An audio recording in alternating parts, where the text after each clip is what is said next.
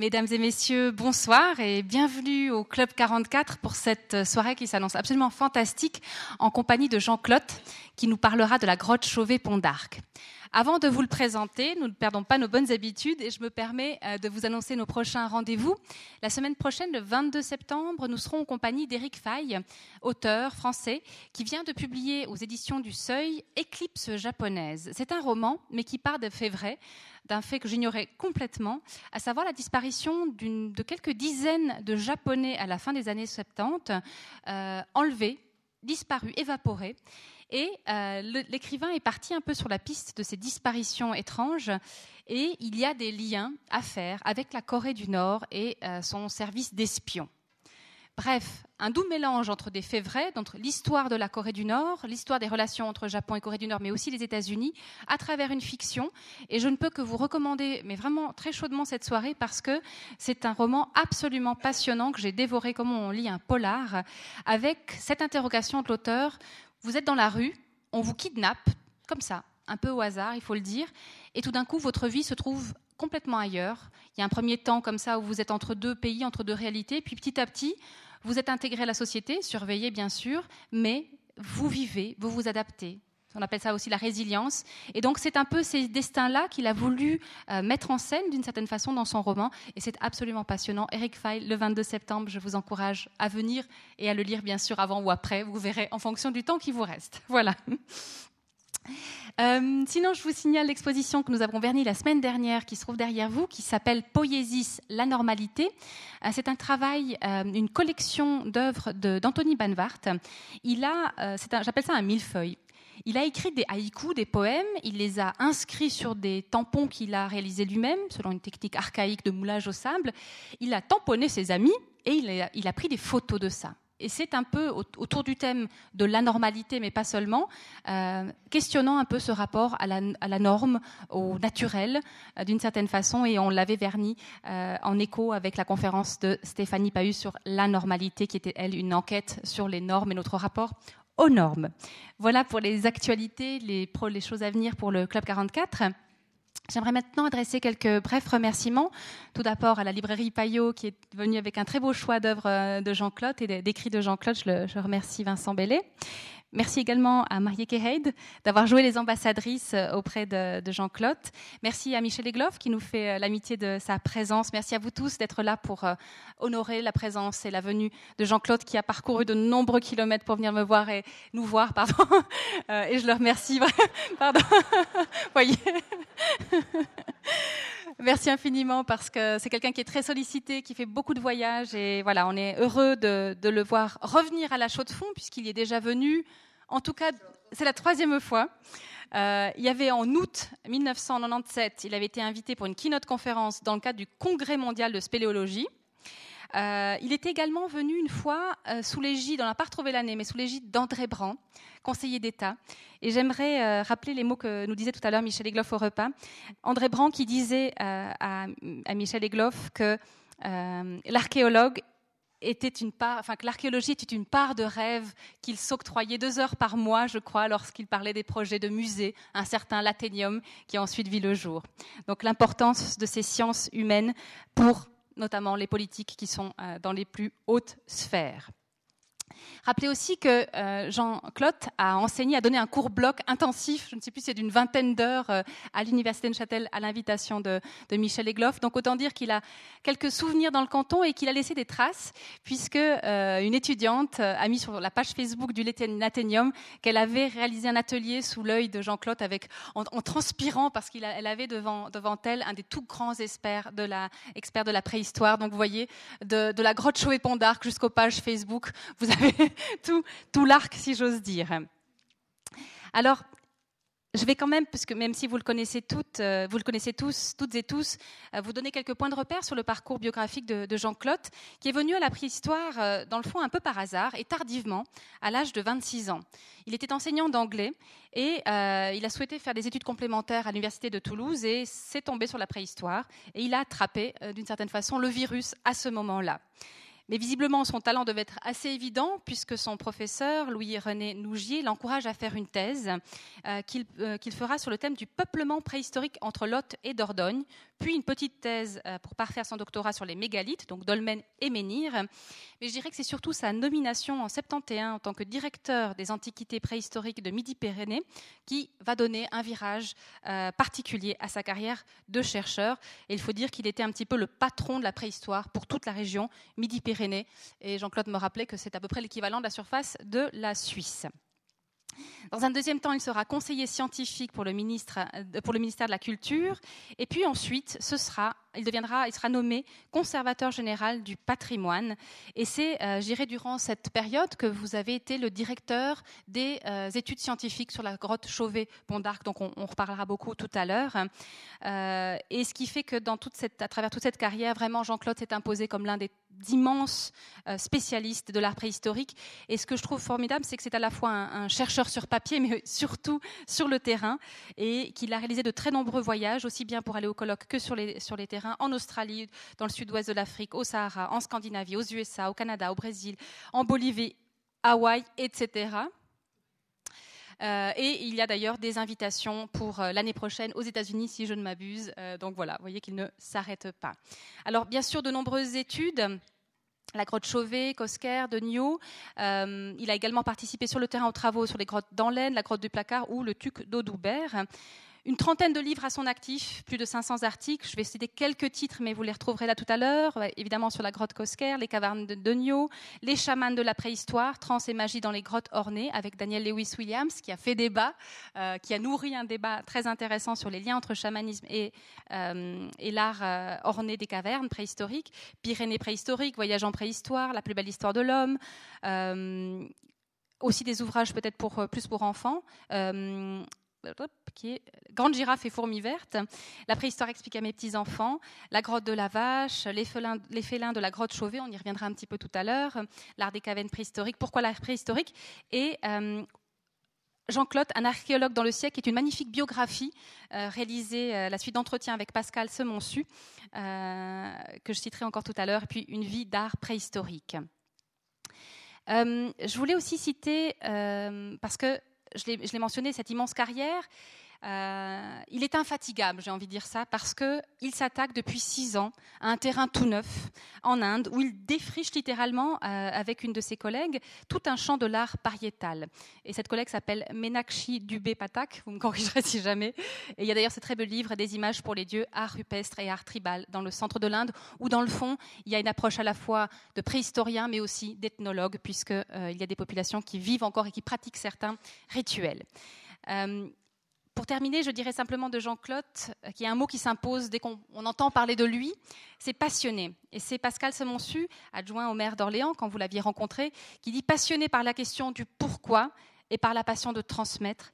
Il évoque la puissance de dialogue de Jean-Claude, et j'ai envie de dire, de rajouter, intact comme la grotte Chauvet-Pont d'Arc, mais non reproductible. Merci beaucoup,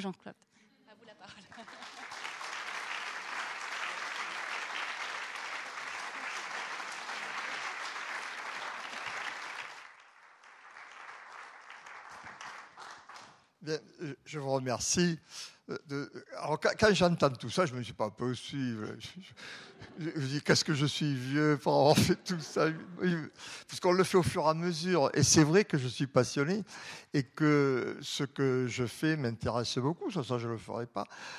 Alors actuellement, c'est vrai aussi que je travaille beaucoup sur l'Inde, mais aujourd'hui, je vais vous parler de la grotte Chauvet. Alors, ça a été une aventure. Et cette aventure, pour moi, a commencé le 28 décembre 1994, vers midi. J'ai eu un coup de téléphone d'un de mes collègues qui était conservateur régional de l'archéologie, c'est le responsable de l'archéologie pour la région euh, Rhône-Alpes. Et il me téléphone, euh, il me dit, tu sais, euh, on vient de me signaler une grotte, il paraît que c'est un truc assez fabuleux, et, mais, je dis, mais ça a été trouvé où? Il me dit à Vallon-Pont d'Arc. j'ai Vallon Pont d'Arc, parce qu'on en connaissait plusieurs grottes à Vallon Pont d'Arc. Et c'est un endroit qui est très touristique, Vallon Pont d'Arc. Ça m'a paru bizarre. Alors, il me dit oui, il paraît qu'il y a des, dizaines et des dizaines de rhinocéros, de, lions, tout ça. Je dis, c'est pas possible. Dans l'art préhistorique. Alors, j'ai fait le compte après coup. Hein. Bon, à ce moment-là, des rhinocéros, on en connaissait 18. À la grotte Chauvet, il y en a 64. Et moi, quand on vous dit, on n'y croit pas, quoi. Je me suis dit, mais non, c'est pas possible. Alors j'ai dit, qui c'est qui te l'a signalé? Il me dit, eh ben, c'est mon, euh, c'est un type qu'on a engagé il y a six mois comme gardienne des grottes ornées qui s'appelle Chauvet. Et on l'a engagé pour surveiller les grottes, pour qu'il n'y ait pas de dégâts, etc. Et avec deux copains, ils, viennent de, trouver ça. Il me dit, il faut que tu viennes tout de suite. Je dis, attends, je dis, attends, c'est 28 décembre. Moi, le lendemain, j'avais la famille qui débarquait euh, pour les fêtes de fin d'année. Alors, j'ai eu une conversation un peu difficile avec ma femme. Et, et, l'après-midi, j'ai pris la voiture et je suis allé à Vallon-Pont d'Arc. J'habite à Foix, dans les Pyrénées, a 400 km.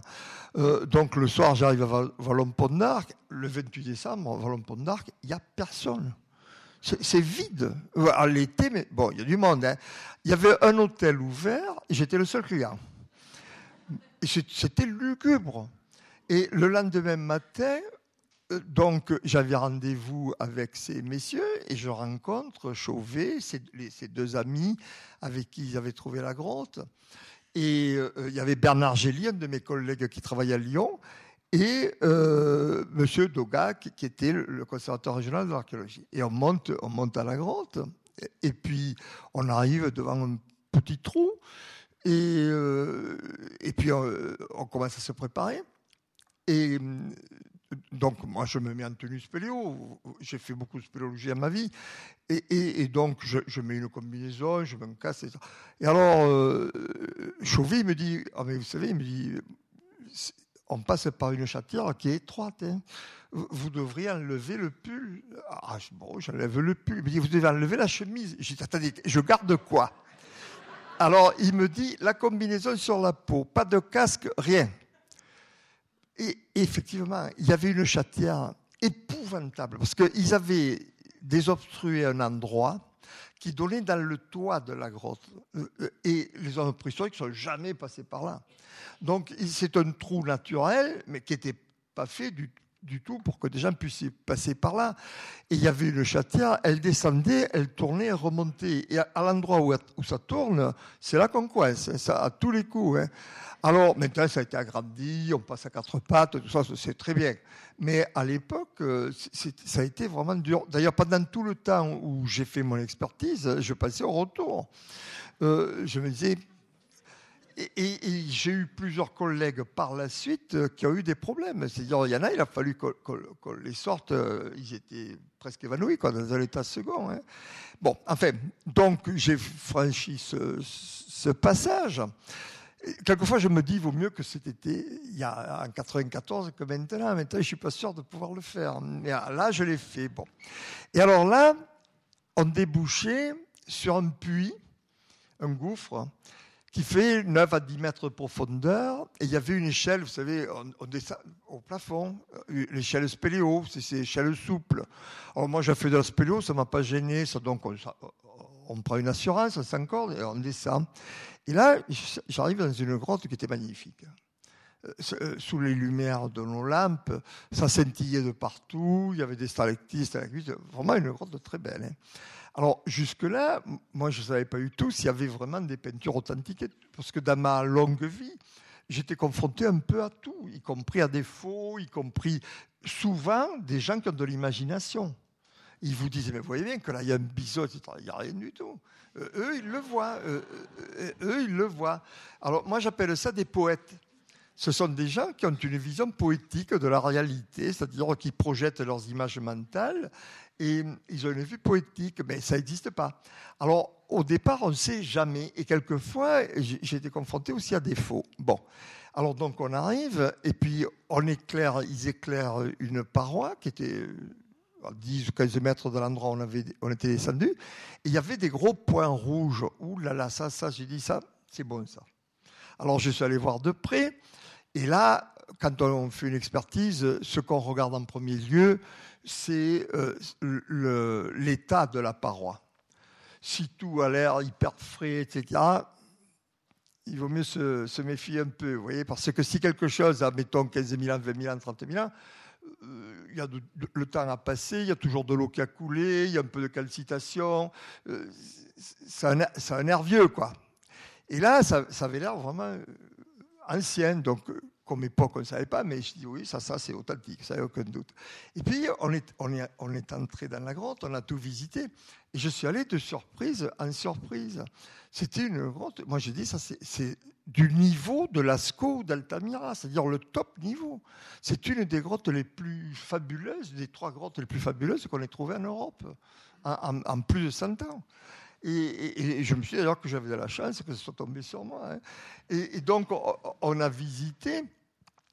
Et cette grotte, enfin, je vais vous montrer les, photos, bien sûr, elle, a, si vous voulez, le plan comme un Y, vous voyez donc on arrive par la base du Y, on monte, et puis à un endroit, il y a une galerie qui part à gauche et une autre qui part à droite.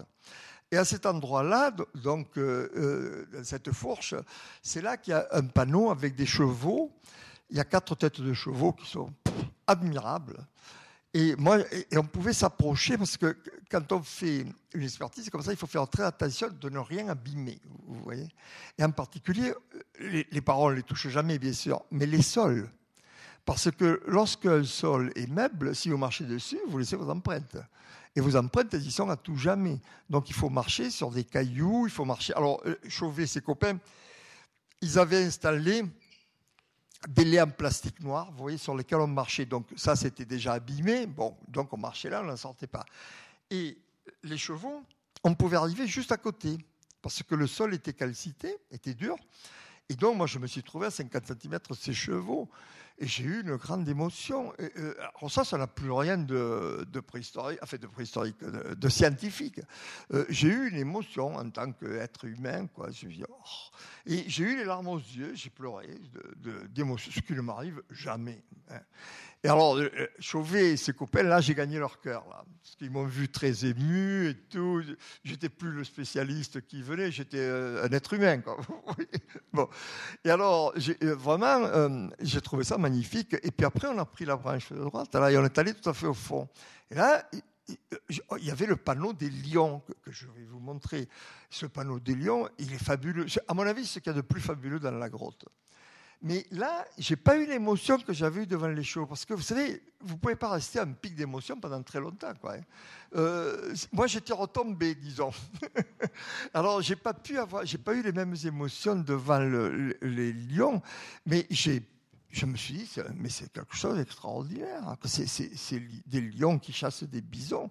Euh, et après, j'ai fait, on est revenu, bien entendu, on a rafraîchi la chatière.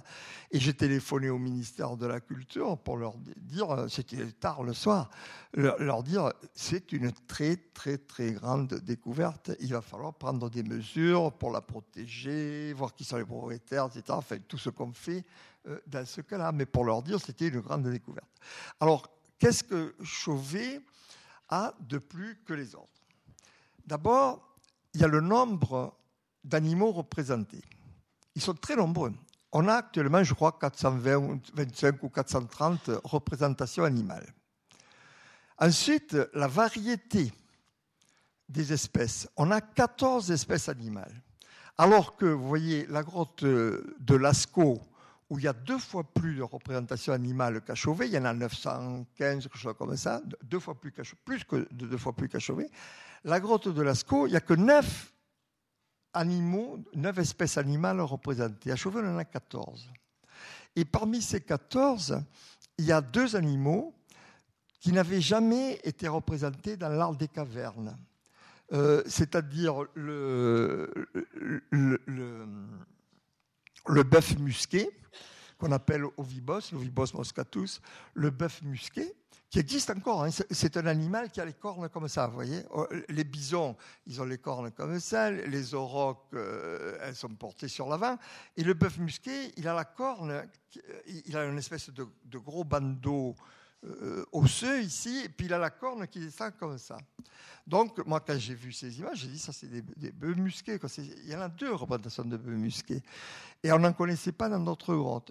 Bon. Et puis, euh, également, il y a la panthère des neiges. Il y a une panthère qui est, représentée.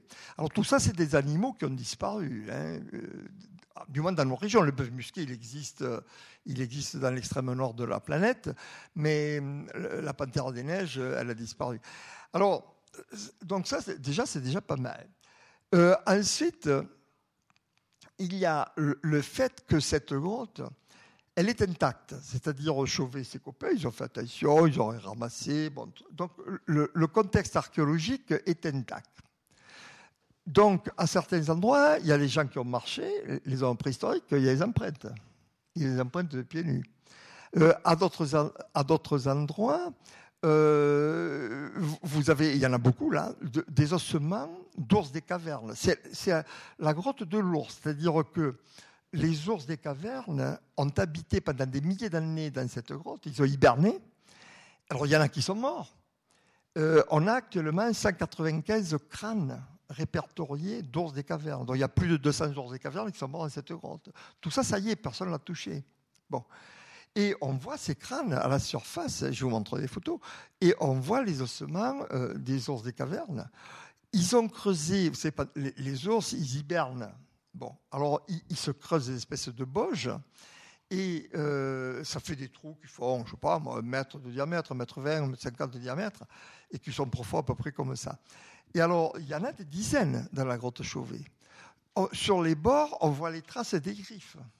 Sur les parois, on a les griffades des ours. Vous savez, les ours, ils se font les griffes. Et quelquefois, comme l'ours des cavernes, c'était un gros bestiau. Hein, il faisait, les mâles faisaient entre 3 mètres et 3 mètres 50 de haut. Quelquefois, vous, avez des griffades qui sont à plus de 3 mètres de haut. Vous, voyez? Alors, vous, vous, êtes là, vous voyez ces griffades qui sont là-haut. Là, vous, vous imaginez l'animal que ça devait être. Donc ça, c'est pour, l'étude de l'ours, euh, c'est très important. D'ailleurs, dans l'équipe que j'ai montée par la suite, il y a deux spécialistes des ours des cavernes qui ne travaillent que sur ça. Ils ne travaillent pas sur les peintures, ils travaillent sur les traces des ours. À des endroits, ils ont glissé. Vous savez que les ours, ils aiment jouer. Il y a, il y a les glissades qui sont restées imprimées sur l'argile. Donc cette grotte, elle est très vivante de ce point de vue-là. Alors, il y a aussi euh, autre chose d'important, euh, c'est que parmi les animaux représentés, je vous ai parlé tout à l'heure des rhinocéros, qui, sont rares dans l'art préhistorique. On en connaissait 18 à l'époque. Je veux dire, Chauvet, il y en avait 64. Mais il y a d'autres animaux qui sont rarement représentés en général et qui sont très souvent représentés à Chauvet. Euh, c'est les lions des cavernes. Le lion des cavernes, et était rarement représenté à l'art préhistorique. C'est encore un animal qui a disparu. Hein. Bon. Et à Chauvet, on en a 74-75 représentations. Il y en a beaucoup plus à Chauvet que dans toute la préhistoire réunie. Alors, quand on a fait le, le dénombrement des animaux, on s'aperçoit qu'il y a quatre espèces qui dominent. Ces quatre espèces, elles seules, font 63% du bestiaire, c'est-à-dire des animaux représentés. Et ce sont les animaux les plus redoutables, ceux qui n'étaient pas chassés. Vous voyez, c'est-à-dire le, le, mammouth, le lion des cavernes, le rhinocéros euh, laineux et l'ours des cavernes. Parce qu'il y avait des rhinocéros aussi à l'époque. Et alors, ces quatre espèces, donc, qui sont quatre espèces disparues,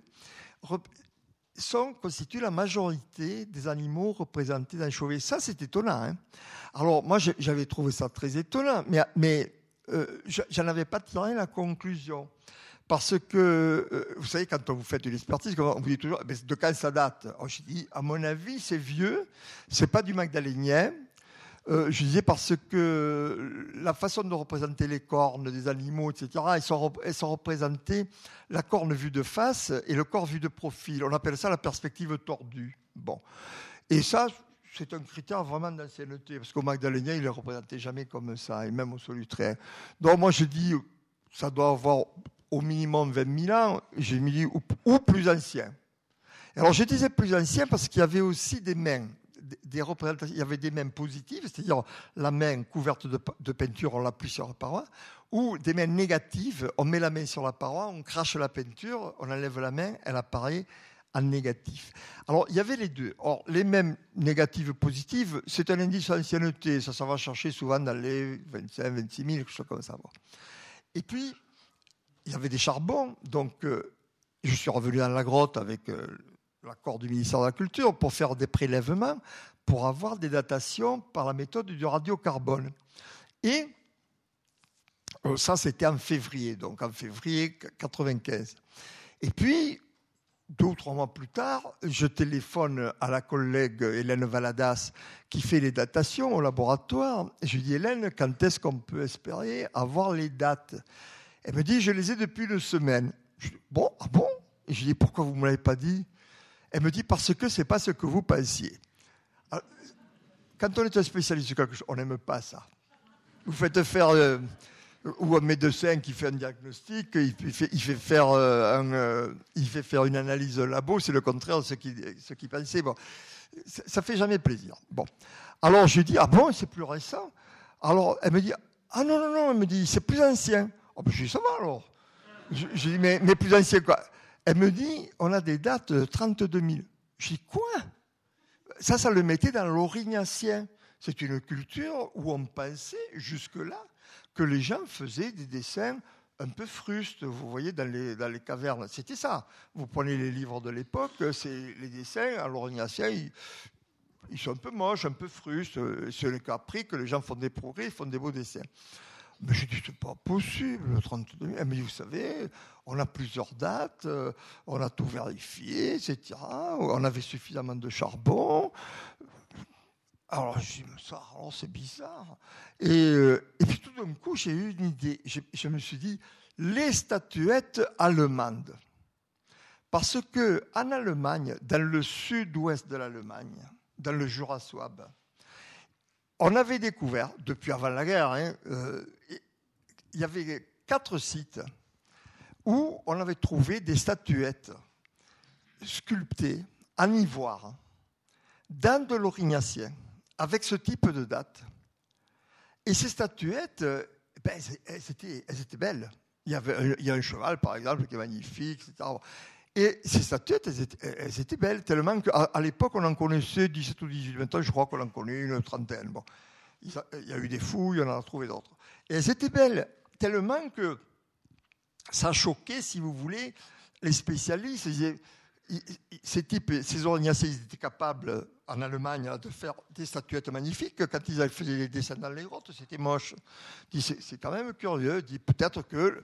Alors, il y a eu des théories. L'art mobilier, c'est-à-dire l'art sur objet, eh bien, s'est développé beaucoup plus rapidement que l'art euh, sur les parois, etc. Et moi, quand j'ai passé aux statuettes allemandes, j'ai dit Ah, ben non, mais, ça devient logique. C'est-à-dire aussi, ces types, ils étaient capables à l'époque de faire des statuettes comme ça, ils étaient capables aussi de dessiner dans les grottes. Et, alors, du coup, après, on a multiplié les, datations. Maintenant, des dates à la grotte Chauvet, je crois qu'on en a dans les 350. Avec des tas de méthodes différentes. L'uranium, le, thorium, la, thermoluminescence, les datations, euh, les datations de charbon au sol, euh, d'ossements d'ours, etc. Donc, on est sûr maintenant. Et d'autre part, dans ces 20 années qui se sont écoulées, il y a eu ce qu'on appelle euh, la découverte de, la calibration. On s'est aperçu que les dates radiocarbone étaient toujours plus jeunes que les vraies dates. Euh, je vous prends un exemple. Supposez que ici, par exemple, là, bon, dans, le lac, euh, dans les lacs suisses, on a trouvé des choses qu'on a pu dater à un an près. Hein. Euh, euh, puisque là, on peut les dater de façon très précise. Vous faites une date radiocarbone, la date radiocarbone, elle va avoir quelques dizaines d'années de moins. Elle va toujours être plus jeune. Alors, il y a des spécialistes depuis 20 ans qui ont travaillé là-dessus, ils ont établi ce qu'on appelle des courbes de calibration. C'est-à-dire, si vous avez une date de temps, ça correspond à temps. Et c'est dans l'Internet, hein, vous allez chercher, courbe de calibration radiocarbone, et vous le trouvez. Donc maintenant, ces dates, les vraies dates de Chauvet, des peintures et des de ces passages humains, ça a été c'est entre 35 et 36 000 ans. Ça a été fait, ces peintures que je vais vous montrer, elles ont été faites il y a entre 35 et 36 000. Oui, c'est assez extraordinaire. Hein. Et euh, ça, a changé notre conception sur l'évolution de l'histoire de l'art. C'est-à-dire que maintenant, euh, on ne peut plus dire qu'il y a eu des débuts frustes dans l'histoire de l'art, que les gens au début du cinéma, un peu comme un gosse, si vous voulez, le gosse, il va faire des dessins un peu moches, et puis il peut devenir euh, un très grand peintre. Hein, bon. Mais donc on avait calqué notre système sur l'évolution des enfants. En fait, c'est pas ça du tout. Euh, c'était pas les enfants. Et il peut y avoir des gens de génie, de, très très grands dessinateurs, il y a 35 000 ans, il y a 40 000 ans, puisque ça fait partie de nous, de notre histoire humaine. Vous savez que nous, nous sommes tous des homo sapiens sapiens, des hommes, ce qu'on appelle les hommes modernes, hommes et femmes bien sûr, euh, homo sapiens sapiens, et qu'en tant qu'espèce, nous avons au moins 200 000 ans, peut-être un peu plus.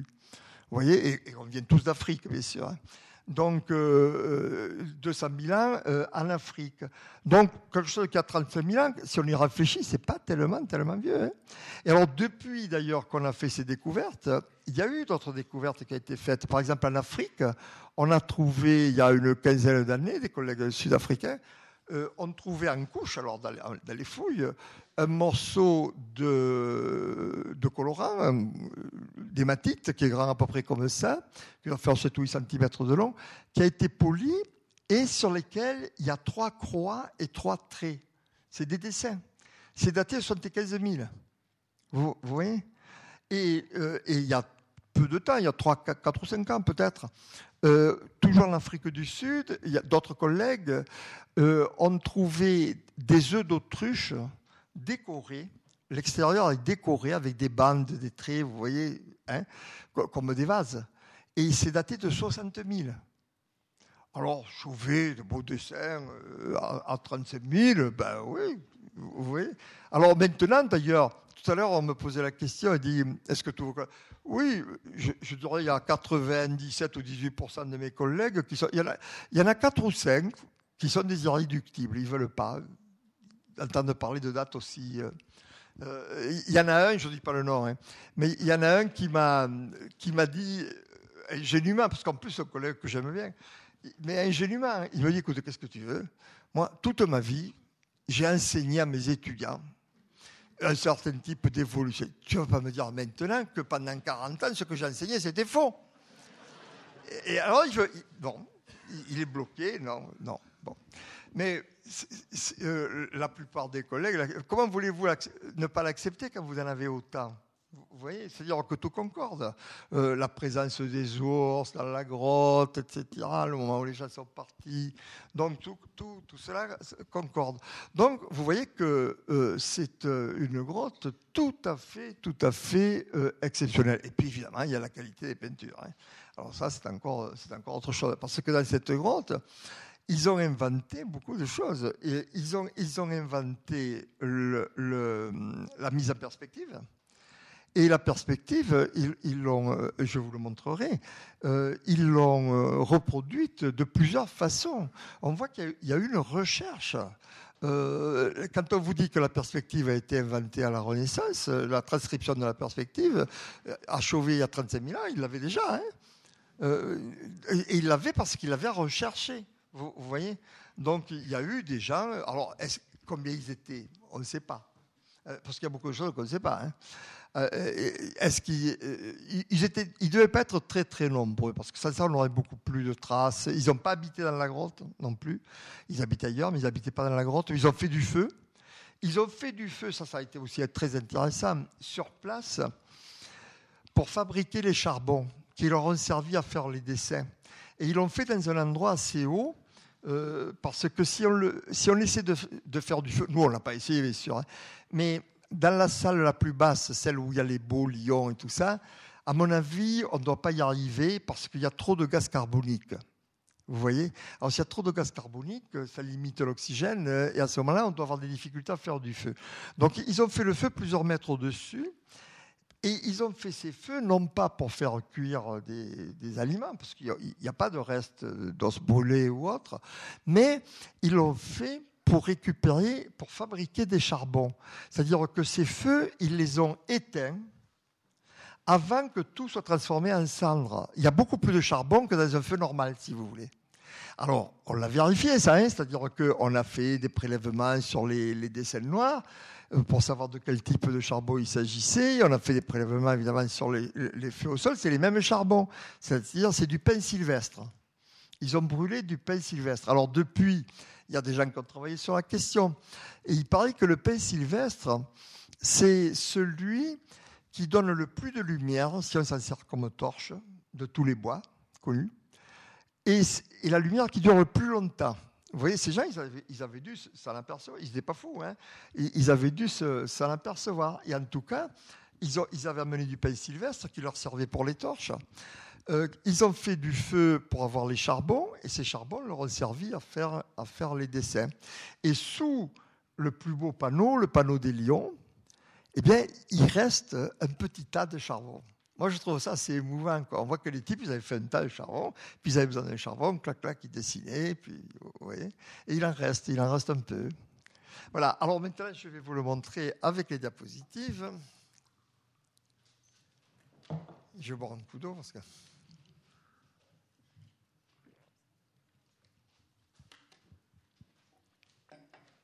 Merci. Alors, je vais peut-être me mettre sur le côté. Oui. Voilà. Euh, ça, c'est la vallée de l'Ardèche, où se trouve la grotte Chauvet. Alors, ceux d'entre vous qui ne connaissaient pas, c'est une très belle vallée. Et il y a beaucoup de gens qui font du canot, vous voyez, etc. Et cette vallée, elle est spéciale parce que à un endroit, il y a une espèce de merveille géologique qui s'appelle le pont d'Arc. Euh, j'allais dire la suite, c'est moi la suite. Voilà. Alors, voilà le pont d'Arc. Donc ça, c'est sur la vallée de l'Ardèche. Et la, rivière, elle est ici. Alors, comme échelle, si vous voulez, ça fait 52 mètres ici, 53 54 en haut. Et donc, c'est grand. Hein et euh, c'est assez superbe. Et ce cette euh, barrière rocheuse a été coupée par la rivière Ardèche qui a creusé au fil des millénaires ce, pont, qui est très spectaculaire. Alors, j'ai euh, euh, un, spéléologue que je connais qui a eu une idée qui n'est pas idiote. Moi, quand il me l'a dit, sur le coup, j'avais été sceptique. Après, et après, en regardant, je me suis dit, mais ce qu'il dit, c'est pas idiot. Il me dit, on peut y voir un mammouth. Alors je dis, mais comment un mammouth? Ben oui, regardez, le ventre, la patte avant, la bosse de la tête, la ligne du dos. Il dit, à l'époque où il n'y avait pas toute cette végétation, il dit, ça se voyait encore plus. Alors j'ai posé la question au géologue de l'équipe. J'ai dit, mais le pont d'Arc, est-ce qu'il y a 40 000 ans, il était comme ça? Oh, ils m'ont dit ça, d'Arc, il y a au moins 400 000 ans qu'il existe comme ça. Donc, c'est sûr qu'il y a 35 000 ans, il était, il était comme ça. Alors, est-ce qu'ils ont vu un mammouth? Ça, je ne sais pas. Euh, euh je euh, jurerai pas, si vous voulez. Mais qu'ils y aient vu quelque chose, qu'il y ait eu des histoires là-dessus, parce qu'eux, ce n'étaient pas des géologues. Hein. Ils ne disaient pas c'est la rivière qui a creusé le machin. Donc, il a dû y avoir des histoires sacrées là-dessus, ça c'est sûr. Et la grotte Chauvet, à pied, d'ici jusqu'à la grotte Chauvet, il y a demi-heure de marche. C'est tout près. Vous voyez, c'est dans des falaises qui sont de, ce côté-là. Et euh, il y a demi-heure de marche. Donc, euh, que euh, la grotte la plus importante du coin, tout près du pont d'Arc, c'était une grotte extrêmement importante sur le plan des dessins, à mon avis, il y a une certaine logique. Alors, même si ce n'est pas mammouth. Hein. Alors, ça, euh, c'est pour vous montrer ce qui vient d'être fait. C'est tout récent. Ça a, été, ouvert au public il y a, un an et demi. Euh, le, département de l'Ardèche a décidé de faire une fausse grotte, si vous voulez, ce qu'ils ont appelé l'espace de restitution et qu'ils ont appelé la caverne du Pont d'Arc. Alors, vous pouvez le chercher dans l'Internet, vous le trouverez facilement. La caverne du Pont d'Arc. C'est ouvert au public. Et euh, ils l'ont fait donc dans ce magnifique type de paysage. Et ils, ont fait, ils ont essayé de ne pas abîmer le paysage. Et regardez, c'est ça. Hein. Et c'est un énorme bâtiment. Hein. C'est vraiment un énorme bâtiment. Mais il s'inscrit très bien. Euh, ils l'ont fait un peu comme des rochers. Vous, vous voyez Voilà ce que c'est. Vous voyez, c'est pas mal du tout. Hein. et alors, ça a été ouvert au public euh, fin mars 2015. Euh, et un an après, ils en étaient à 600 000 visiteurs. Vous voyez, c'est un succès fou. Et c'est pas étonnant. Euh, parmi vous, je sais qu'il y en a plusieurs qui m'ont dit qu'ils étaient allés, que c'était vraiment une très belle réalisation. Oui, c'est une très belle réalisation. Évidemment, il n'y a pas la grotte fait 8400 mètres carrés au sol, et, ça, ça fait 3400, je crois. Euh, donc, euh, c'est plus réduit que la grotte elle-même. Mais les reproductions, évidemment, elles, sont, euh, elles sont à l'identique. Donc, ça, c'est visitable toute l'année, et vraiment, ça vaut le coup. Alors, l'entrée. Voilà la grotte. Je vous dis, elle est comme un Y. vous voyez? Ah, ça y est, j'ai fait une bêtise. Voilà. Qu'est-ce que j'ai fait là? Voilà. Elle est comme un Y. Vous voyez, l'entrée préhistorique, elle était ici. Hein. Nous, on, est descendu euh, par cette entrée euh, rampante, et puis on descend par le toit ici, vous voyez? Et puis, en gros, ça fait comme un Y là. Hein. Et, c'est tout à fait au fond qu'il y a les, les lions euh, qui chassent des bisons. Et c'est ici qu'il y a le, panneau des chevaux qui, qui, est absolument magnifique et qu'on verra. Alors, cette grotte, je vous ai dit qu'il y avait énormément de traces d'ours. Vous voyez l'échelle, hein, un centimètre. Et ça, c'est une patte d'ours, vous voyez? L'empreinte d'une patte d'ours. C'est gros. Quand vous le voyez, c'est gros à peu près comme les deux mains. Hein. vous voyez l'échelle C'est très impressionnant. Hein. vous vous dites, ces ours des cavernes, c'était des monstres. Et voilà les crânes d'ours de caverne. C'est pas des fouilles, ça. Hein. On l'a trouvé comme ça, on l'a laissé comme ça. On s'est contenté de faire des photos et des relevés.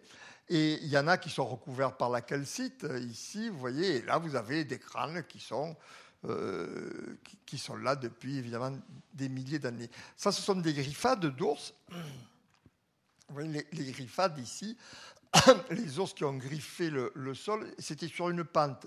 Ils, se sont amusés aussi à, glisser, mais, ils ont griffé aussi, vous voyez.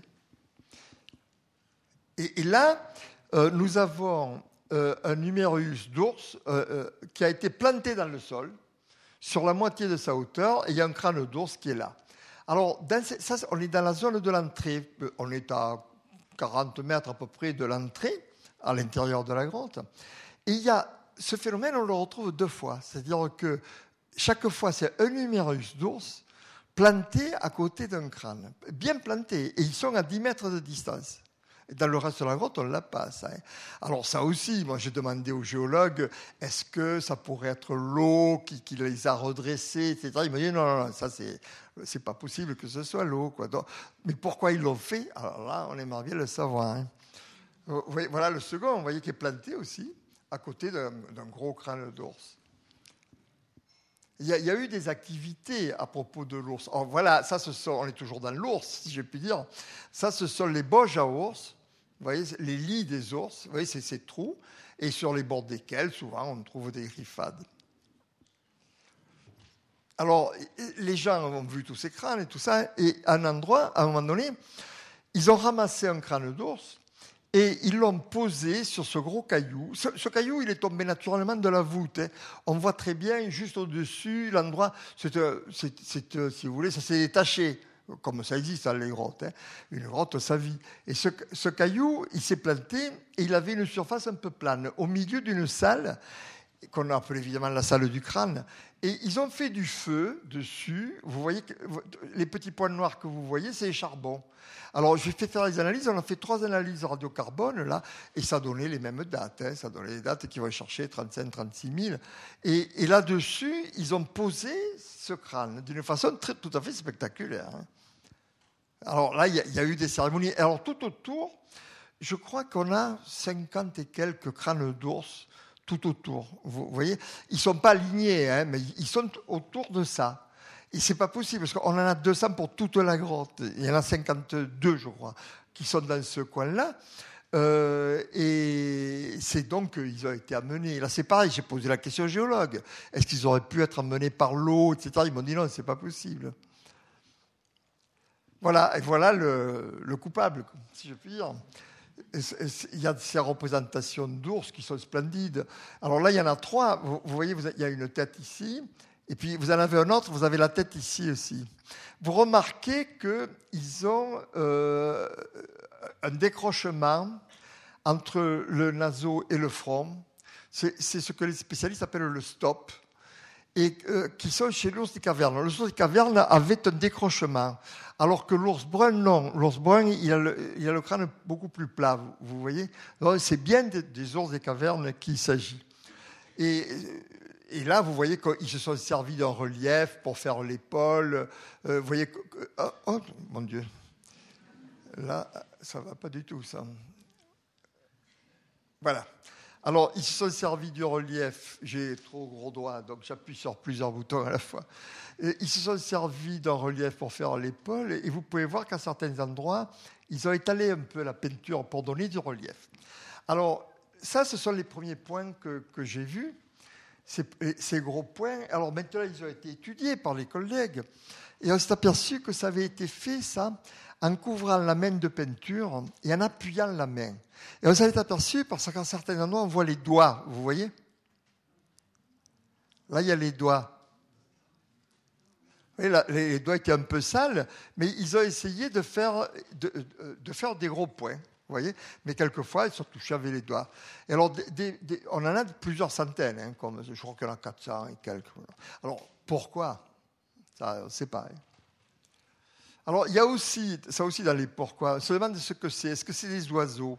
Vous voyez, on a l'impression de deux ailes ici, une tête là. Il y en a un autre là. Il y a trois représentations comme ça. On est dans la première partie de la grotte. Parce que dans la première partie de la grotte, les peintures sont le plus souvent rouges. Dans la seconde partie, elles sont le plus souvent noires. Et là, on est dans la première partie de la grotte. Alors, euh, vous voyez un autre de ces signes, comme un oiseau, et ça, on ne sait pas ce que c'est. Ça ressemble à un insecte, mais euh, on ne sait pas trop, en fait. Hein. C'est unique. Ça, ce sont des On les trouve à cheval, on ne les trouve pas ailleurs. Hein.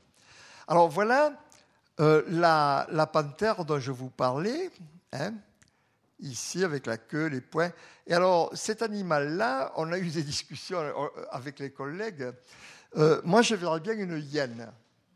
Vous voyez, à cause de l'arrière-train raccourci et, surtout des poings. Mais j'ai des collègues qui me disent la tête, c'est exactement la, même que celle des ours qu'on a vus. Donc peut-être que c'est un ours. Alors, je sais pas. Alors, quand on l'a publié, on l'a mis dans les animaux indéterminés, parce qu'on n'est pas sûr. Il y a des discussions. Voilà. Alors là, je vous ai parlé des mains. Vous voyez, il y a, des empreintes de mains ici. Hein, et là, le rhinocéros avec une longue euh, corne. Et là, on est passé maintenant de l'autre côté des salles. Il y, a, une salle dans laquelle il n'y a quasiment rien. Et puis, quand on passe de l'autre côté, il y a beaucoup de gravures qui apparaissent en blanc. Comme, les, photos ne sont pas truquées, hein. elles, apparaissent, comme ça. C'est des gravures, elles ressortent en blanc. Alors, vous avez euh, ici euh, Mammouth, vous voyez, avec le, ventre, la trompe. Et là, il y a un très beau cheval, ici. Et alors, les traits que vous voyez ici, c'est les griffades d'ours, vous voyez, qui sont beaucoup plus patinées, elles sont plus anciennes. Alors ça, c'est un, euh, c'est un, euh, moyen-duc, euh, cette espèce de hibou. Oui, on appelle ça un moyen-duc. Et alors, c'est comme un, c'est un hibou, si vous voulez, mais il a la tête. Ah. Ah voilà. Il a la tête qui nous regarde, vous voyez, vue de face, mais le, corps est représenté vu de dos. Et ça, c'est pour euh, expliquer le fait que les, hiboux tournent la tête à l'envers. Et c'est pour ça que les hiboux sont partout dans le monde, il y a des histoires, leurs sujets, que ce soit avec les sorcières ou autre chose. Alors voilà les fameux chevaux. Magnifiques, ces quatre têtes de chevaux. Et à côté, il y a des rhinocéros qui se battent. Il y a un rhinocéros ici. Oui, ça, ça c'est extraordinaire. Alors, euh, à côté des chevaux, les chevaux, ils sont là, vous voyez, ils sont, ils ici. Là, hein.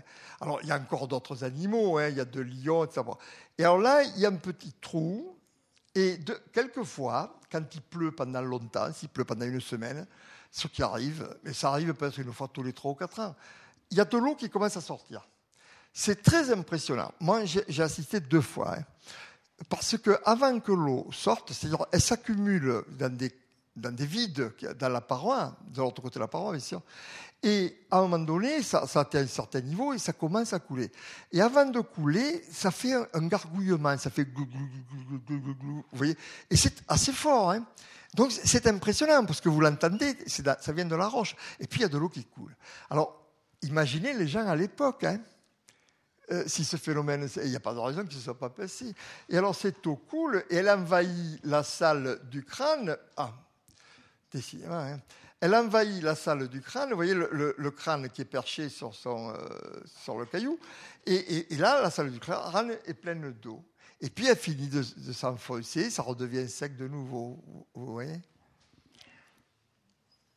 Voilà, alors, voilà, on est toujours dans les mêmes endroits. Alors là, il y a, on a bison, euh, reine, etc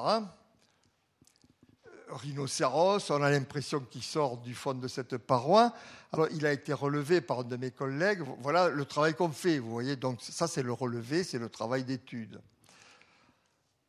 Et ça, c'est un, ici, c'est un, euh, cerf mégaceros qui est représenté avec sa bosse.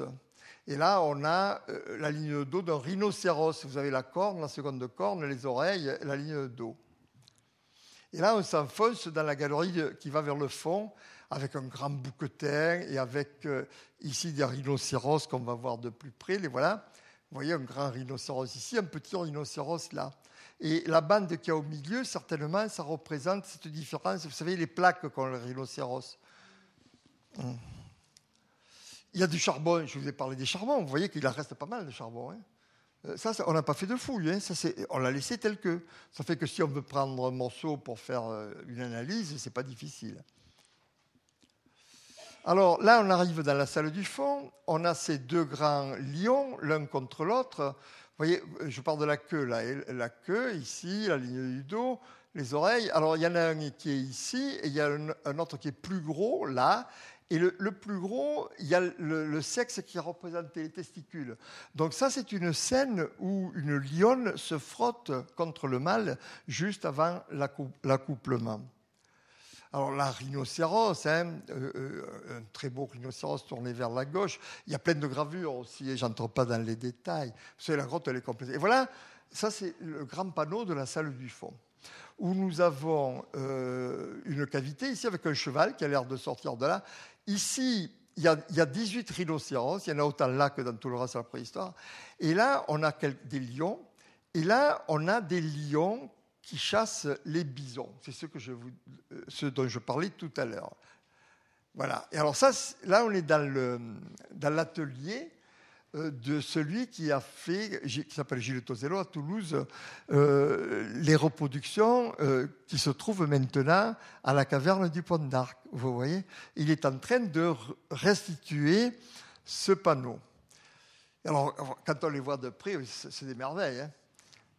regardez les attitudes de ces lions, on voit des lions en chasse. Hein. Oui, il y, y, a les moustaches, il y a, tout, il y a tous les détails.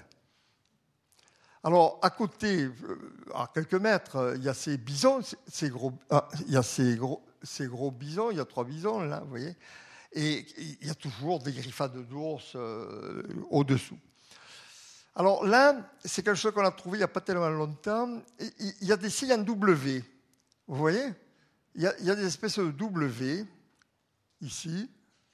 Et alors, on en a trouvé 17 de ces W. n'y a que ça, c'est W. Alors, vous, en avez, vous en avez un autre ici, vous voyez, par exemple, et quelquefois, il y a une espèce de triangle.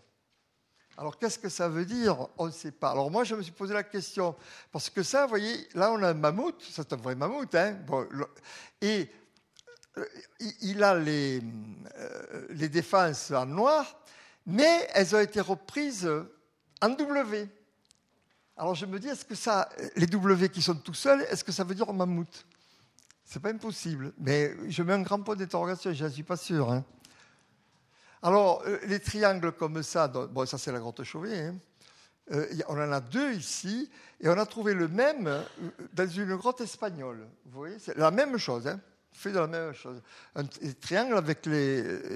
Alors, c'est un symbole, mais là c'est pareil, on n'a pas la clé pour celui-là. Et, sauf que ça se trouve à 700 km, non, même plus, se trouve à plus de 1000 km de Chauvet. Alors ça, c'était pour vous montrer comment on travaille. C'est un relevé qu'on a fait avec mon ami euh, Marc Azema. C'est-à-dire qu'on a dessiné, sur des photos, hein, bien entendu, pas sur la paroi, on a dessiné les animaux, vous, voyez, ça c'est les griffades, et ça ce sont des traces qui ont été faites à la main. Ils ont touché la paroi, vous voyez, probablement lors d'une cérémonie.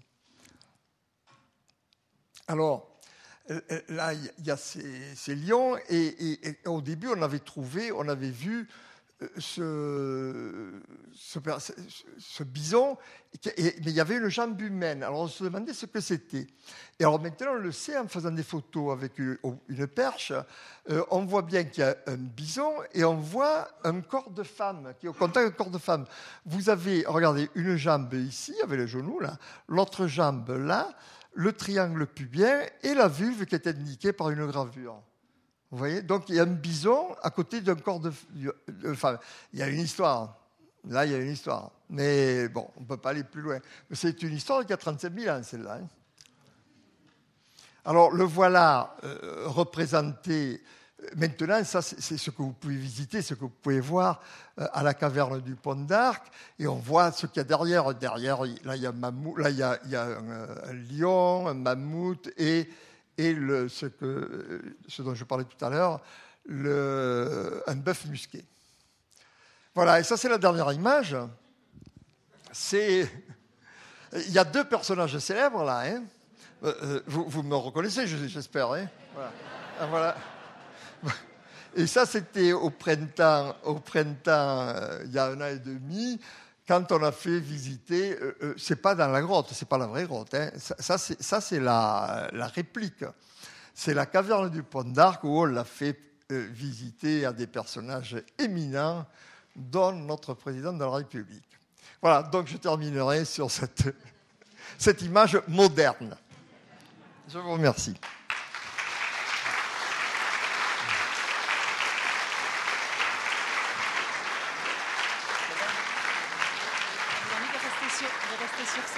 D'accord. L'émotion était, était, presque la même euh, avec cette dernière image. Merci beaucoup à Jean-Claude. Je pense qu'il faut vraiment profiter maintenant de poser des questions qui vous sont venues euh, en, voyant, en écoutant Jean-Claude nous parler, en voyant les images. Euh, c'est une occasion vraiment unique de, de pouvoir en savoir plus. Le micro est à vous. Ça commence tout de suite. Merci. votre exposé a été magnifique. Euh, j'aurais juste deux petits compléments. Euh, ces dessins, ils ont été faits sur une période de quelle durée? Exactement, on ne sait pas. La durée, on ne sait pas, parce que oui. Euh, nos méthodes de datation, si vous voulez, ne peuvent pas nous. C'est toujours plus ou moins, je ne sais pas, 150 ans ou 200 ans. Donc si ça a été fait sur 300 ans, pour nous, c'est exactement la même date. Alors on ne sait pas. Moi, je ne crois pas que ça a été. Alors, ça, c'est hypothèse, hein, c'est mon avis. Euh, je ne crois pas que ça a été fait sur une très très longue période pour une bonne raison, c'est qu'il y a très peu de superpositions, il y en a quelques-unes, mais il n'y en a pas beaucoup. Et deuxièmement, les conventions pour les représentations des animaux sont toujours les mêmes. Par exemple, les rhinocéros, euh, donc je vous dis on en a 64 quand même, hein, les, les oreilles des rhinocéros sont faites toujours de la même façon qui est, une, qui est une façon qui n'est pas naturaliste. C'est-à-dire que essayez de dessiner les oreillers de rhinocéros, vous ferez sans doute des machins comme ça. Tandis que là, c'est fait deux arcs de cercle. Euh, de, part et d'autre dans la ligne d'eau. C'est-à-dire que exactement, si vous voulez, c'est comme le sigle de McDonald's, vous savez là le M aplati, un, M aplati. Euh, euh, donc on les trouve sur tous les rhinos. Ça m'étonnerait que la même, ce même type de convention ait duré pendant deux ou trois mille ans, vous voyez? Voilà. Mais on n'en est pas sûr. J'aurais encore une question. Euh, on est sûr que c'est du sapiens sapiens qui a fait ah, ça. oui, ça c'est sûr. Ou bien ça, pourrait être du néandertalien? Non, non. Ça, ça c'est une, c'est une hypothèse qui est tout à fait aventurée. Qui a eu des néandertaliens à l'époque euh, dans la nature, euh, c'est très vraisemblable, mais certainement. Par contre, on n'a jamais trouvé sur des sites néandertaliens certains, on n'a jamais, jamais trouvé ce type, ce type d'art. Et euh, moi, j'ai fouillé, j'ai fouillé du, un site moustérien important pendant plusieurs années. Vous ne trouvez jamais même un objet, si vous voulez, qui vous fasse penser à de l'art, même un griffouillis sur, sur une plaque, rien, rien. Euh, alors, que des Néandertaliens, au cours des quelques milliers d'années, parce que plus ça va maintenant, plus on pense qu'ils ont été ensemble, pas tellement, tellement longtemps. C'est-à-dire que les Néandertaliens ont disparu plus tôt que ce qu'on croyait. Mais que les Néandertaliens, pendant les, mettons, 4 ou 5 000 ans, où ils ont été contemporains des, nouveaux venus, euh, des hommes modernes, euh, qu'ils aient copié, qu'ils aient fait quelques dessins, ça, c'est pas impossible. Hein. Mais que le plus gros chef-d'œuvre de l'époque soit les Néandertaliens, alors moi, j'y crois pas, mais j'y crois pas un quart de seconde. Hein. D'ailleurs, vous voyez, c'est pas, pas plausible. C'est pas plausible du tout. Je vous remercie. D'autres questions Ouh là là, c'est bien. D'abord les dames. Bonsoir monsieur. Vous disiez que la grotte Chauvet n'était pas une grotte habitée. Ça veut dire qu'on se rendait dans cette grotte Oui, c'est ça. Pour peindre Oui, ça, ça et, mais surtout pour faire des cérémonies. Est-ce que c'est habituel ou est-ce qu'en général les, peintures se trouvent à l'endroit où on habitait Oui, vous avez, euh, euh, vous savez, l'art des cavernes là, euh, donc aller dans les cavernes faire des dessins et des cérémonies.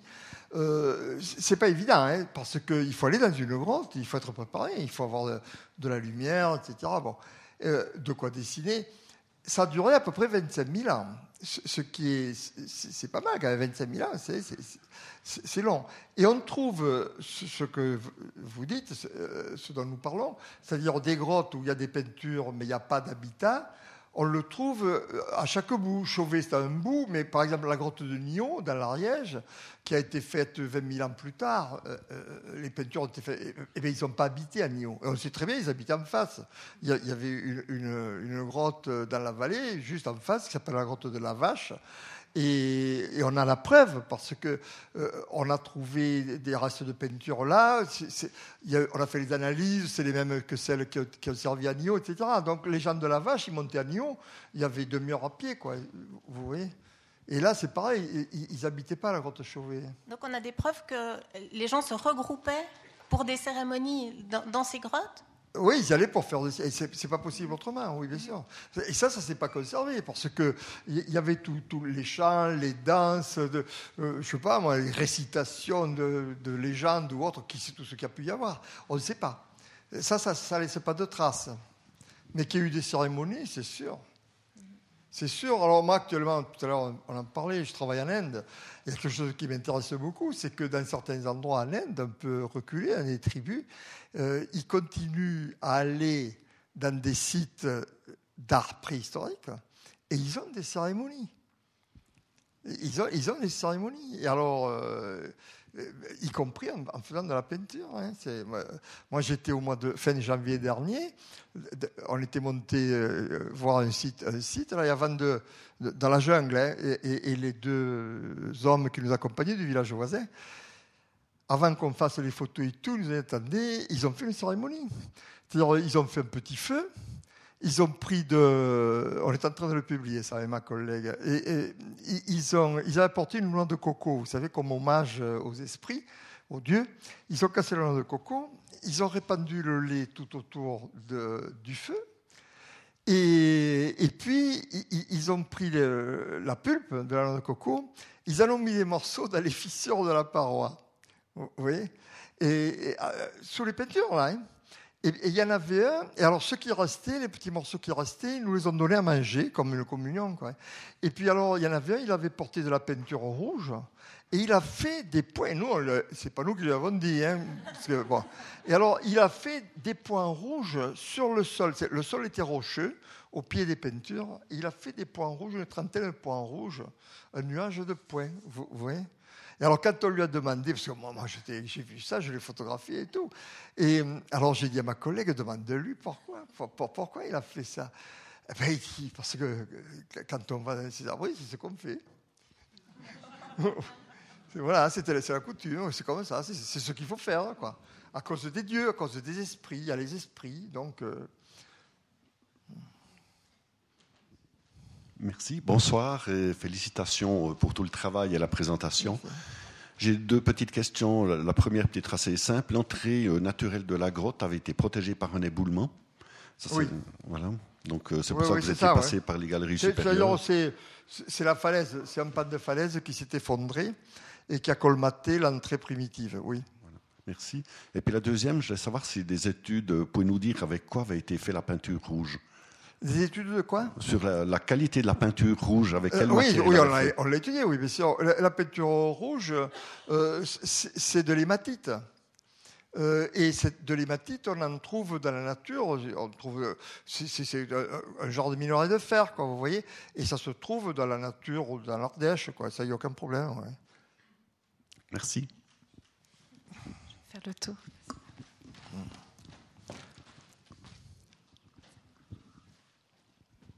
Merci. Oui, vous avez répondu à ma question concernant la peinture rouge. Euh, il me semblait qu'à Lascaux, euh, la peinture noire était faite avec de l'oxyde de manganèse. Oui, c'est tout à fait vrai, oui. Et, pas, du, et pas du, du, charbon de bois. Oui, oui, c'est vrai. D'accord. C'est bien dommage. Ouais. Pour nous, parce qu'on ne peut pas avoir de date radiocarbone. Oui, oui, bien sûr. Puis l'autre chose, c'est concernant l'éclairage, je pense qu'on se rend assez mal compte euh, des conditions d'éclairage dans ces grottes à l'époque. Et Alasco, il disait que, en fait, ils, éclairaient la grotte avec des coupelles euh, de, pierre, avec une, huile euh, euh, animale, plus des brins de genévrier, parce que le genévrier fait très très peu de fumée et qu'il donne une lumière très vive. Alors que vous... le genévrier, c'est peut-être de l'hypothèse. qu'il soit servi de lampe, c'est des lampes, euh, c'est des lampes à graisse. À Lascaux, c'est sûr, parce qu'ils allont trouver. À Chauvet, ils n'allont pas trouver. Mais Chauvet, c'est beaucoup plus vieux. Ça, a au moins, au moins 10, 15 000 ans de plus que Lascaux. Alors, à ce moment-là, moi, je ne suis pas du tout certain qu'ils aient inventé la lampe à graisse. Euh, parce que de, à Chauvet, ils sont servis de torches. Ça, c'est sûr. Parce qu'on on a les, les, charbons des torches, vous voyez? Ah alors, euh, à Lascaux, il y avoir des torches aussi, parce que les torches, s'en servaient au Moyen-Âge. Mais à Lascaux, il se servait aussi de, lampes à graisse. Mais à Chauvet, on n'a pas. Merci beaucoup. Merci. Euh, en fait, un néophyte qui voit des reproductions de Chauvet ou de Lascaux euh, ne voit pratiquement pas de différence de style. Et ça ah m'époustoufle de penser qu'à 18 000 ans de différence, on ait encore toujours ces représentations euh, presque similaires. Pas tout à fait similaires. c'est ce que j'ai dit. C'est le même type. Euh, c'est le même type de religion qui a duré. Les religions, vous savez, ça dure plus que les, les cultures matériel. Et on a des preuves. Euh, euh, il y, a une des preuves les plus extraordinaires qui soit, euh, qui n'est pas connue du grand public d'ailleurs. C'est en Espagne, il y a une grotte qui s'appelle le Parpaillot, qui est, si vous voulez, dans la province de Valence. Vous voyez, bon. Et cette grotte a une particularité, c'est que l'entrée, vue de loin, on dirait un sexe féminin. Mais vraiment, hein. c'est frappant. Je me rappelle la première fois que j'étais allé, les collègues, ils m'avaient arrêté à un endroit, ils me disaient, regarde, euh, qu'est-ce que tu en penses? Je dis, bon, d'accord. Hein. Euh, et, c'est vraiment un sexe féminin. Bon. Alors, peut-être pour cette raison ou pour une autre, ça, on ne sait pas.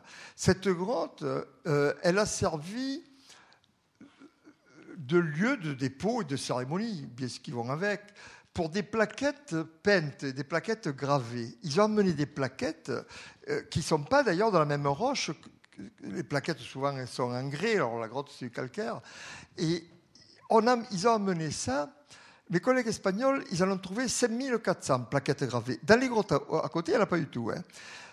À cet endroit-là, ça a été trouvé dans des couches qui ont été bien fouillées. C'était un collègue qui s'appelait Péricotte, euh, Louis Péricotte, et il avait fait des fouilles.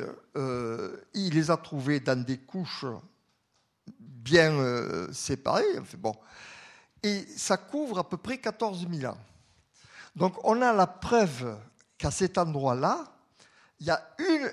ça va chercher bien plus loin, si vous voulez, que des ressemblances entre des chevaux et des bisons. Hein. Il y a eu le même geste. Vous voyez, les gens y allaient, ils faisaient leur cérémonie, déposaient leurs plaquettes peintes ou leurs plaquettes gravées, et ça s'est fait pendant 14 000 ans. Oui. Remarquez, nous, on est dans un monde où tout change. Hein. Notre monde, il change à toute allure. Aller à Lourdes, dans les Pyrénées françaises, moi j'y suis passé cet été, il y a deux années que je n'étais pas allé, mais les gens, ils font exactement les mêmes types de cérémonies qu'ils faisaient il y a 50 ans, ou il y a 100 ans. Vous voyez, cette grotte, alors ils y vont, et des cérémonies qui, par certains côtés, rappelle un peu la préhistoire. Hein. parce que moi, ça m'a beaucoup intéressé. Vous avez les gens, ils font la queue parce qu'il y a tellement de monde. Maintenant, il y a beaucoup plus de monde qu'il y en avait il y a 100 ans, bien sûr.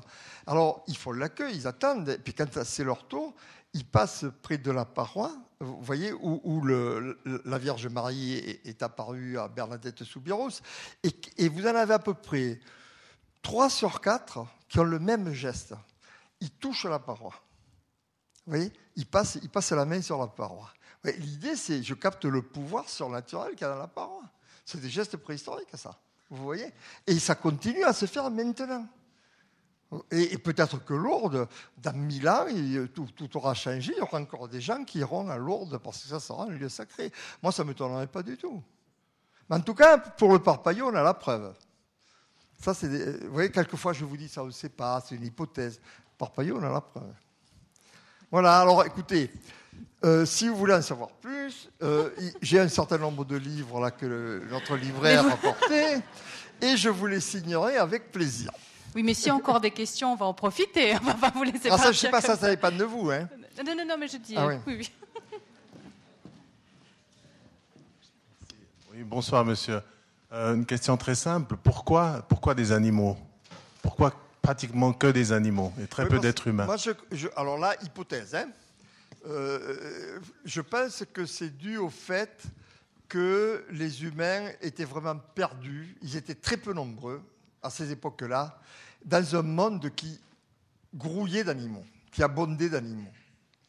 Et on doit se sentir assez petit, là, vous, vous voyez Donc, qu'ils aient choisi pour leurs esprits, pour leurs dieux, des formes animales plutôt que des formes humaines, à mon avis, se comprend un peu. C'était chasseurs. Euh, ils vivaient de chasse, de pêche et de cueillette, surtout de chasse et de, cueillette d'ailleurs. Et donc, euh, quand ils représentaient leurs esprits, leurs dieux, ils avaient des formes animales. Euh, moi, je crois, je crois que c'est ça. Mais maintenant, hypothèse. Hein. encore une toute petite question. Vous en avez parlé tout à l'heure. Est-ce qu'ils vivaient dans certaines grottes ou jamais? Parce que moi... Non, ils ne vivaient pas dans les grottes. en général, euh, euh, leurs habitats, ou bien ils étaient à l'extérieur, hein, euh, ils devaient avoir des tentes, etc. Bon.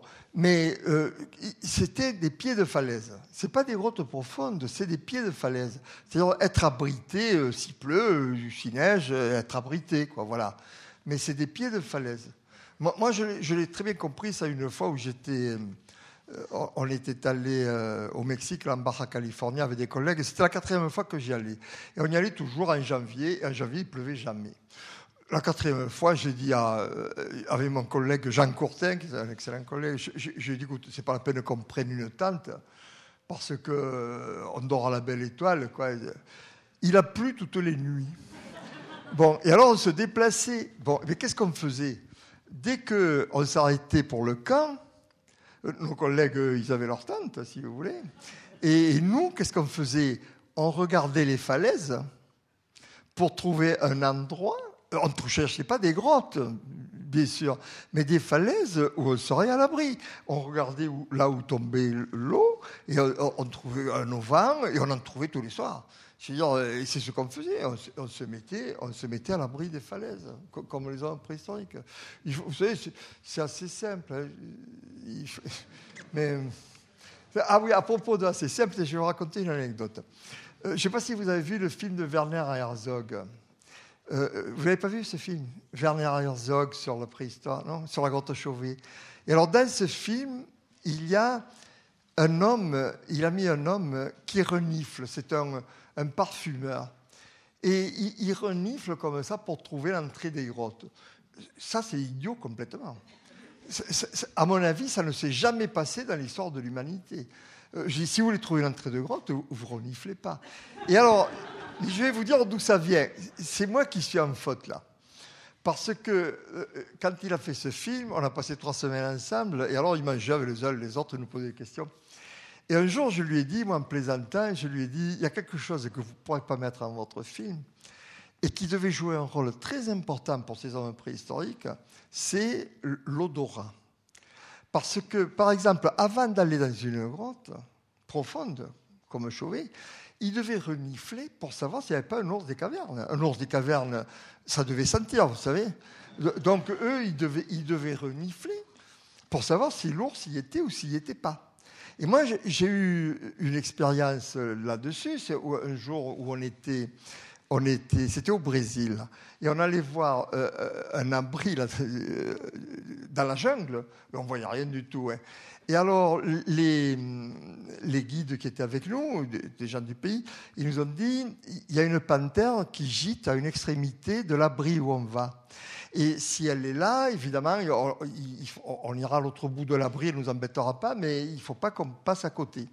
Ça, ça, elle va nous attaquer. Et on ne voyait rien. Qu'est-ce qu'ils ont fait Peut-être à 30 ou 40 mètres ou 50 mètres, peut-être, ils ont commencé à renifler. Vous voyez? Mais alors, ils reniflaient, vous savez, comme, ça. Hein et, ça, c'est quelque chose, on n'a pas l'expérience. Ça ne laisse pas une trace archéologique, ça. Hein et alors, ils disaient, ah non, elle n'y est pas. Et alors, on est allé droit sur le, lieu où gîtait la panthère, et il y avait par terre des tas d'ossements qu'elle avait rongés, des, animaux qu'elle avait mangés. Et, ils ont regardé, ils ont dit non, non, ça fait bien un mois qu'elle n'est pas là, etc. Voilà. Et alors moi, ça m'a donné cette idée. Voyons, j'ai raconté ça à Werner Herzog. Et, j'ai dit ça, vous ne pouvez pas l'y mettre. Et alors, il a gardé cette idée de renifler, et il a fait venir ce parfumeur de Paris, qui, s'est Et voilà, euh, euh, regardez comment, comment, les choses se font. Oh, moi, quand j'ai vu ça, j'étais catastrophé. Je me suis dit, oh zut. Merci beaucoup. Excusez-moi, pour la grotte de Lascaux, on a évoqué que certains dessins avaient été primitivement effacés et remplacés par d'autres.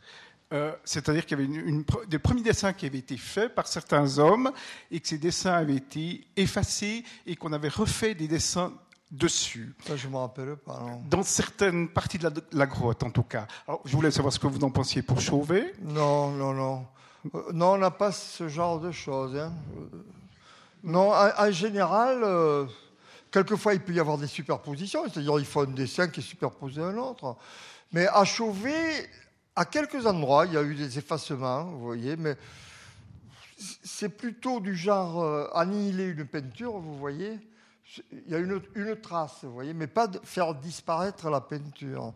Et franchement, moi, je ne me rappelle pas de peinture, en particulier à Lascaux. C'est en bon état, Lascaux. Hein.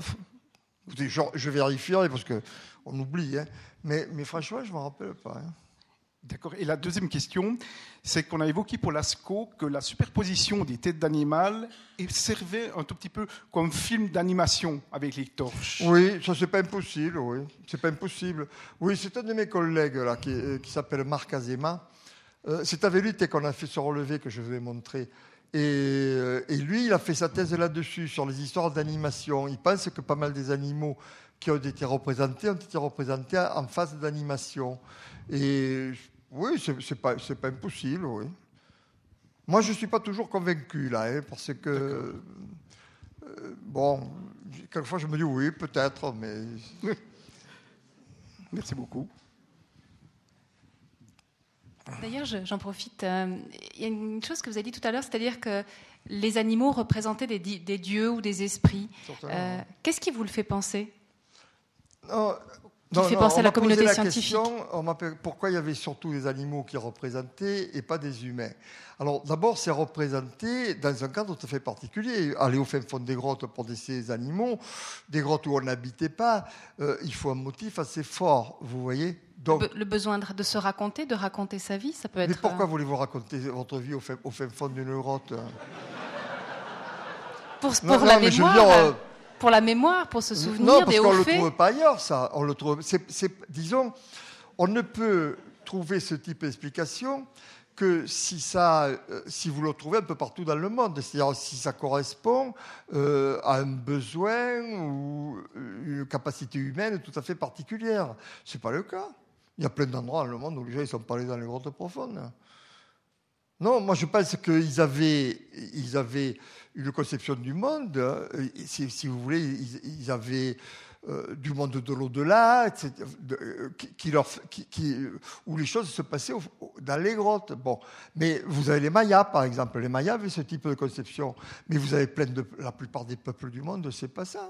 En Afrique, par exemple, les grottes, euh, c'est des endroits où il faut pas aller. C'est ces endroits malsains, il ne faut pas y aller. Alors, vous avez, euh, moi je travaille aussi en Afrique euh, à, plusieurs reprises, et dans certains endroits, en Namibie ou ailleurs, vous avez des peintures dans un abri, et puis il y a une grotte qui continue.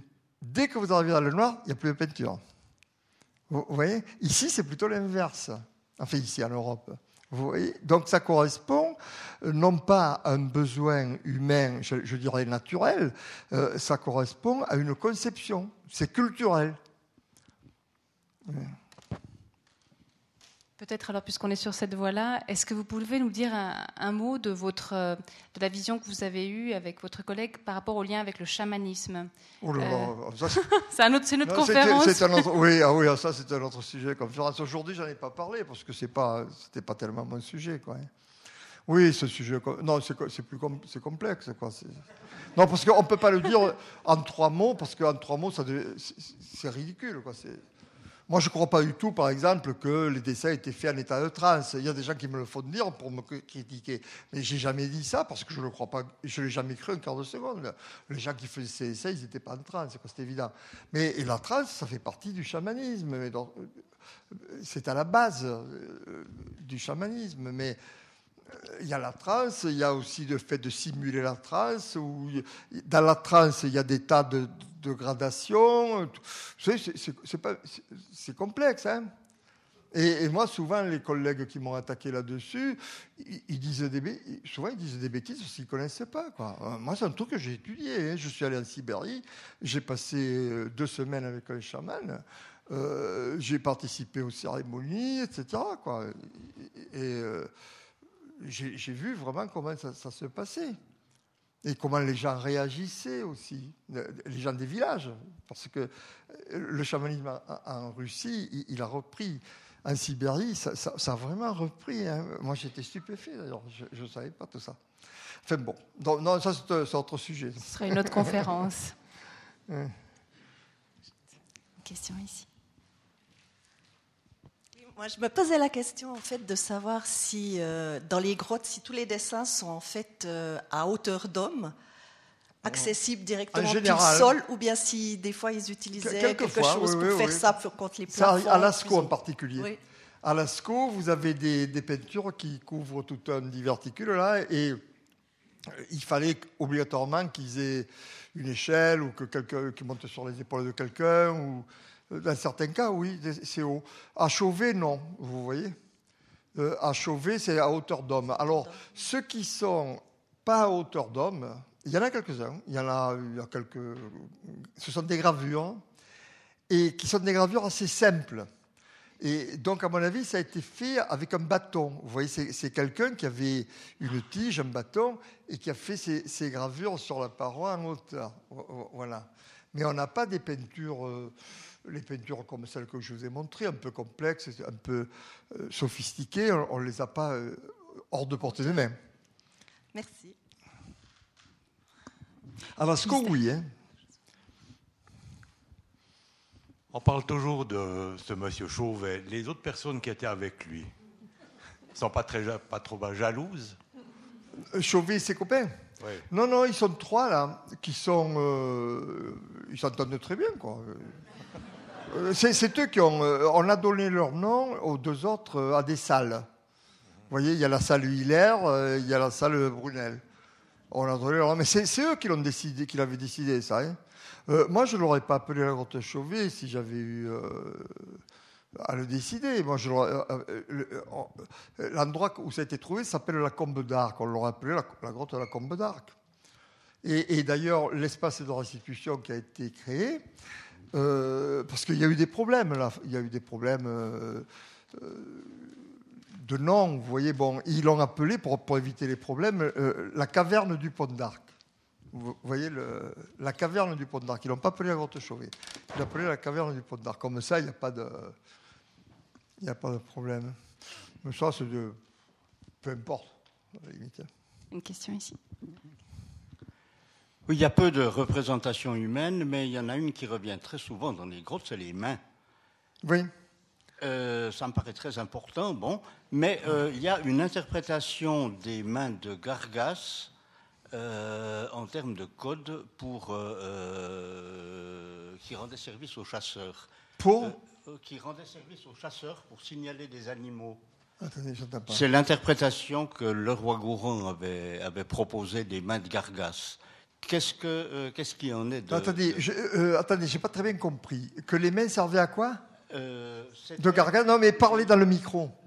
dans les, les doigts Euh, les doigts euh, étaient euh, euh, pliés euh, euh, et puis que c'était un code qu'utilisaient des chasseurs pour signaler des animaux. Oui, ah, ouais, ah, ah, oui, oui. Voilà. oui, c'est pas impossible. hein. Euh, le- le- à Gargas, euh, Gargas, c'est une grotte qui est ouverte au public. Vous savez, en France, il y en a une quinzaine. hein. Et en Espagne, il y en a à peu près autant qui sont ouvertes au public. Donc, si vous voulez voir, certaines grottes à peinture, vous pouvez. Bon. Et Gargas en est une. Euh, elle est ouverte au public une partie de l'année, pas toute l'année. Dans Gargas, il y a un peu plus de 200 mains négatives. Alors, main négative, on met la main contre la paroi, on souffle la peinture, on enlève la main, la main apparaît en négatif. Alors, Gargas euh, a cette particularité d'avoir euh, des doigts incomplets. Hein des doigts incomplets. Alors, euh, il y a des collègues qui ont fait, il y a eu des thèses là-dessus, hein. il y a des collègues qui ont fait des expérimentations et ils disent les doigts incomplets de Gargas, on peut, parce qu'il y en a qui il a eu trois hypothèses, si vous voulez. La première hypothèse, c'était que les types, ils se coupaient les bouts de doigts pour faire pour des cérémonies, vous voyez, pour montrer qu'ils étaient bon. Et, on vous trouvez dans le monde entier, on trouve ce genre de choses. hein. Mais quand ils se coupent un bout de doigt pour montrer, je sais pas, la puberté, qu'ils sont plus des hommes, etc. En général, ils vont pas se couper l'index. Ils se coupent la dernière phalange du petit doigt. Il y a la main gauche. Vous voyez des trucs comme ça. Donc, ils montrent, ils montrent qu'ils sont courageux, si vous voulez, mais en même temps, sans obérer leur capacité. Or là, que ce soit des mains gauches des mains droites, euh, et, c'est tous les doigts euh, euh, qui, ont, ça. Bon. Alors, la seconde hypothèse, c'était euh, un médecin, bien sûr, qu'il avait eu dans sa thèse. Il, avait, dit qu'il y avait une maladie, il y avait deux maladies, je si mes souvenirs sont bons, qui provoquaient des nécroses des extrémités. Euh, il y avait le syndrome d'Ainum et il y en avait une autre, la maladie de Raynaud, qui provoquait des nécroses des extrémités. Alors il disait, c'est des gens qui ont pu avoir ces maladies, et surtout certaines sont causées par des avitaminoses. Euh, ils n'avaient pas un régime euh, comme nous, et, donc ils, perdaient, ils, avaient les bouts de doigts qui se nécrosaient. Et la troisième hypothèse, c'est celle de Laura Gourand, et qui est la plus plausible, c'est qu'ils avaient des cérémonies où ils euh, pliaient les doigts.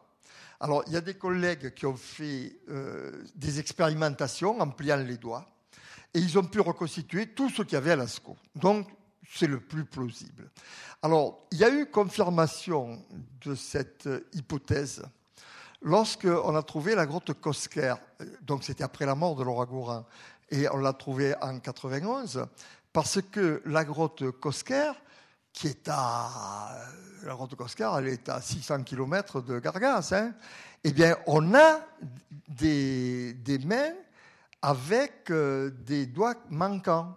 Vous voyez? Donc, on ne peut pas imaginer que euh, des gens, et c'est pas les mêmes d'ailleurs, hein, c'est pas les mêmes qu'à euh, Gargas, que des gens à des époques différentes, certains vivant au bord de la Méditerranée, d'autres dans les Pyrénées, qu'ils ont eu la même maladie, qui provoquait les mêmes nécroses, et, qui, et que ce soit traduit par le même type de, dessin. C'est impensable ça. Non. L'idée d'avoir un code, oui. Alors que ce soit un code pour les animaux, ça c'est une hypothèse. Hein. Euh, parce que là, il ne parlait pas aux animaux, il parlait aux esprits, il parlait aux dieux, mais il ne parlait pas aux animaux. Alors, mais qu'il y ait eu un langage, euh, parce que euh, les grands chasseurs, ils ont un langage gestuel, hein, parce qu'évidemment, vous ne pouvez pas dire, hé, hey, tiens, bison qui est derrière toi.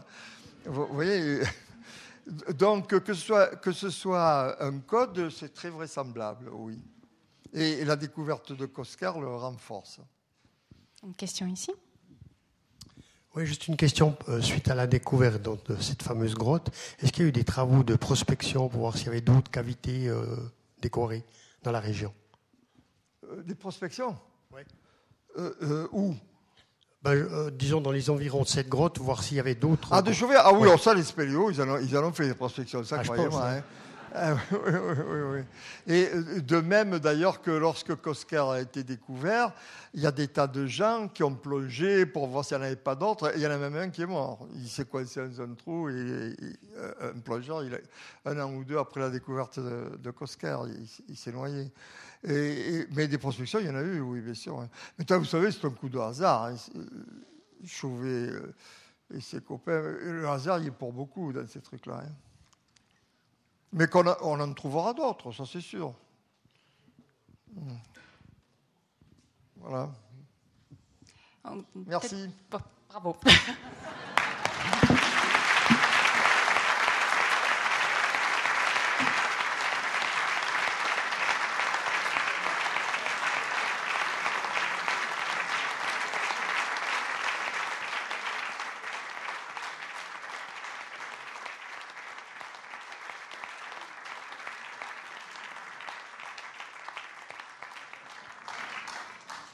Merci beaucoup à Jean-Claude. Merci de votre participation. Et bien voilà, comme on l'a dit tout à l'heure, si jamais vous souhaitez avoir une petite dédicace, c'est volontiers qu'il vous la donnera. Et puis ben, la discussion peut se prolonger au bar du Club 44. En tout cas, à tous, très bonne fin de soirée. Merci de votre présence. Au revoir.